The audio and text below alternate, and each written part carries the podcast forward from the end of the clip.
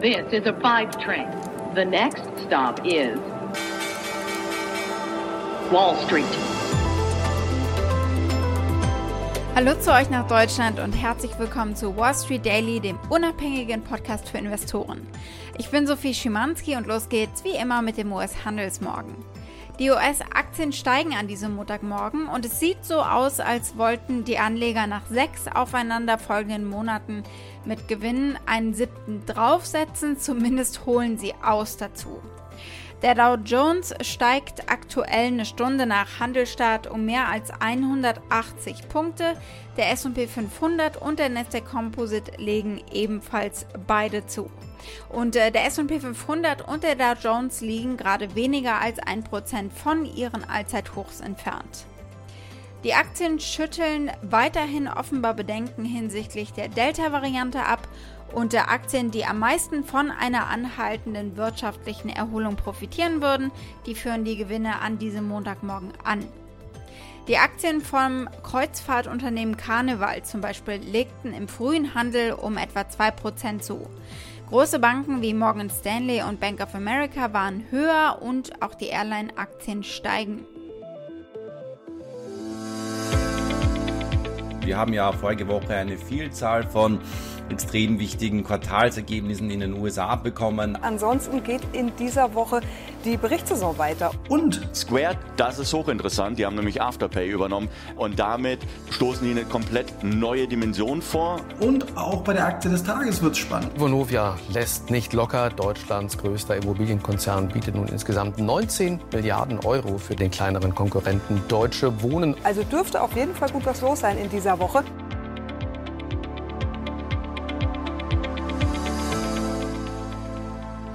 Gucken auf die Themen heute. Der erste Handelstag im August steht an. Wir schauen, wo stehen wir eigentlich an den Aktienmärkten, woher kommen wir also und wo gehen wir hin. Wir blicken auf die Schuldenobergrenze der US-Regierung. Die ist erreicht und nun muss das Finanzministerium handeln und wir schauen, warum und was das für Zinssätze bedeuten kann. Die Star-Investorin Kathy Wood von ARK Invest kauft Robinhood-Aktien. Und wir schauen mal, wie sie damit aktuell umgeht, denn besonders äh, glorreich war dieser Börsengang ja nicht. Der Zahlungsdienstleister Square kauft das australische Afterpay und wir schauen mal, wie die Strategie da aussieht. Die Aktie des Tages ist die des deutschen Immobilienkonzerns Vonovia. Da gibt es bald Quartalszahlen und vor allem einen weiteren Übernahmeversuch der Deutsche Wohnen.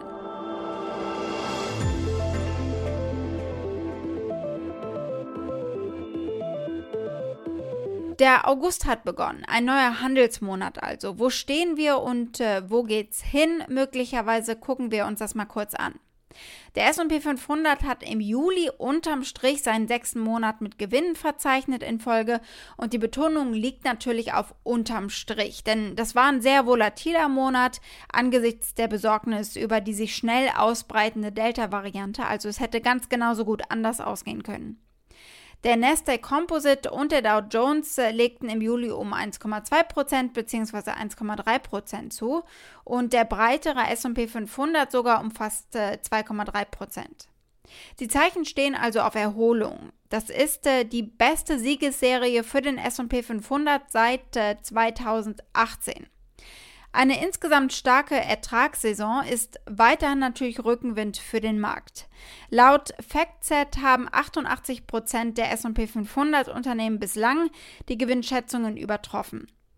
Für das zweite Quartal ist der S&P 500 auf dem besten Weg, ein Gewinnwachstum von 85,1 Prozent zu verzeichnen, was laut FactSet die beste Wachstumsrate seit 2009 wäre. Die UBS erwartet in einer neuen Notiz, dass der S&P 500 bis Juni nächsten Jahres auf rund 4.650 Punkte steigen wird, gegenüber derzeit 4.395 etwa. Sie sehen den größten Aufwärtstrend für zyklische Teile des Marktes, darunter Energie- und Finanzwerte. Der erste Handelstag im August kommt mit weiteren großen Gewinnberichten daher. Lyft, Amgen, Uber, CVS Health, General Motors, Roku und Square melden diese Woche alle Quartalsergebnisse. Reden wir mal über die Schulden der US-Regierung und was die mit den Kapitalmärkten und mit den Anlegern zu tun haben könnten. Die Schuldenobergrenze ist eine gesetzliche Grenze für die Höhe der Staatsverschuldung, die äh, das US-Finanzministerium eben eingehen kann. Also sie begrenzt, wie viel Geld die US-Regierung sich leihen darf. Und nachdem diese Grenze zwei Jahre lang im August 2019 bei 22 Billionen Dollar äh, lag und dann ausgesetzt wurde, ist sie am Samstag gleich mal überschritten worden. Sie hindert das Finanzministerium jetzt also daran, neue Anleihen zur Finanzierung der Regierungsaktivitäten auszugeben, äh, weil eben dieser bestimmte Schuldenstand erreicht worden ist. Warum ist das jetzt ein Problem? Obwohl die Regierung noch nie in Zahlungsverzug wirklich geraten ist, sagen Ökonomen, dass ein solches Ereignis katastrophale Auswirkungen auf die US-Wirtschaft haben würde, weil es die Zinssätze anhebt und Verschuldung natürlich damit teurer macht. So, und jetzt kommt das Finanzministerium und greift ein mit Sondermaßnahmen. Diese außergewöhnlichen Maßnahmen werden es dem Finanzministerium ermöglichen, die Rechnungen der Regierung zwei bis drei Monate lang ohne neue Schulden zu begleichen. Danach muss der Kongress entweder das Kreditlimit äh, erhöhen, also die Schuldenobergrenze, oder aussetzen, oder sie riskieren eben, dass die USA ihren Verpflichtungen nicht nachkommen kann. Die Pressesprecherin des Weißen Hauses, Jen Psaki, sagt, der Kongress muss jetzt handeln. I'm not here to set a new deadline. I'm conveying to you the history and conveying to you that we think it's clear Congress should act in a bipartisan manner to raise the debt limit as they have in the past. Das Congressional Budget Office schätzte im Juli, dass die neue Obergrenze wahrscheinlich knapp über 28,5 Billionen US-Dollar äh, liegen wird. Bislang waren es 22 Billionen. Wir blicken auf Robinhood, die Trading-App, und äh, auf Kathy Wood, die kauft. Wir haben vergangene Woche über den Börsengang von Robinhood geredet. Äh, reden wir mal über eine zumindest der Investorinnen und der Name überrascht euch eben sicher nicht, dass es Kathy Wood von ARK Invest ist, denn sie investiert ja in alles, was zukunftsträchtig und äh, modern ist. Letzte Woche kauften mehr als 300.000 Nutzer der App selbst Aktien beim Börsengang eben. Das entspricht etwa 1,3% der Nutzer mit finanzierten Konten beim Unternehmen. Und dann waren da natürlich noch Anleger wie Kathy Wood eben. Sie kaufte am Debüttag 1,3 Millionen Hood-Aktien und statt zu verzagen, als sie dann fielen, griff sie eben zu, weil die Aktie ja um 8% gefallen oder eben auch günstiger geworden ist. Ausgehend vom aktuellen Schlusskurs von Hood von 34 US-Dollar etwa, hat ARK nun eine Startposition von 45 Millionen US-Dollar aufgebaut. Große Fonds kaufen in der Regel nicht einmal in einem Block-Trade, wenn sie eine Position in einer bestimmten Aktie aufbauen möchten, sondern sie bauen ihre Position im Laufe von Wochen und Monaten eben aus und nutzen genau solche Pullbacks eben, um mehr zu kaufen, genauso wie es eben gleich am ersten Handelstag von Robinhood passiert ist. Und äh, das haben wir also jetzt äh, gesehen bei Kathy Wood. Sie ist Fan von Robinhood und wird es auch erstmal bleiben, nehme ich stark an. Hier spricht sie darüber, dass das Anlegen auf Robinhood den Erstanlegern und Millennials vieles beibringen wird und das sehr schnell, weil Verluste und Niederlagen uns anders beeinflussen als Gewinne, sagt sie. They might speculate on Robinhood, but the beauty of what's going on is they're going to learn very quickly because losses impact psychology and sentiment much more than gains do. Robinhood äh, legt eine Stunde nach Handelsstart äh, etwa 4% gut zu. Blicken wir als nächstes auf das Zahlungsunternehmen Square. Die kaufen Afterpay offenbar. Square CEO ist übrigens auch Twitter CEO, genau Jack Dorsey. Square plant also das australische Fintech-Unternehmen Afterpay zu kaufen, damit sie weiter im boomenden Ratenkreditmarkt expandieren können. Das Unternehmen von Jack Dorsey gab am Sonntagabend den 29 Milliarden Dollar All-Stock-Deal bekannt. Äh, dieses Preisschild sozusagen markiert einen Aufschlag von etwa 30 Prozent äh, auf den letzten Schlusskurs von Afterpay.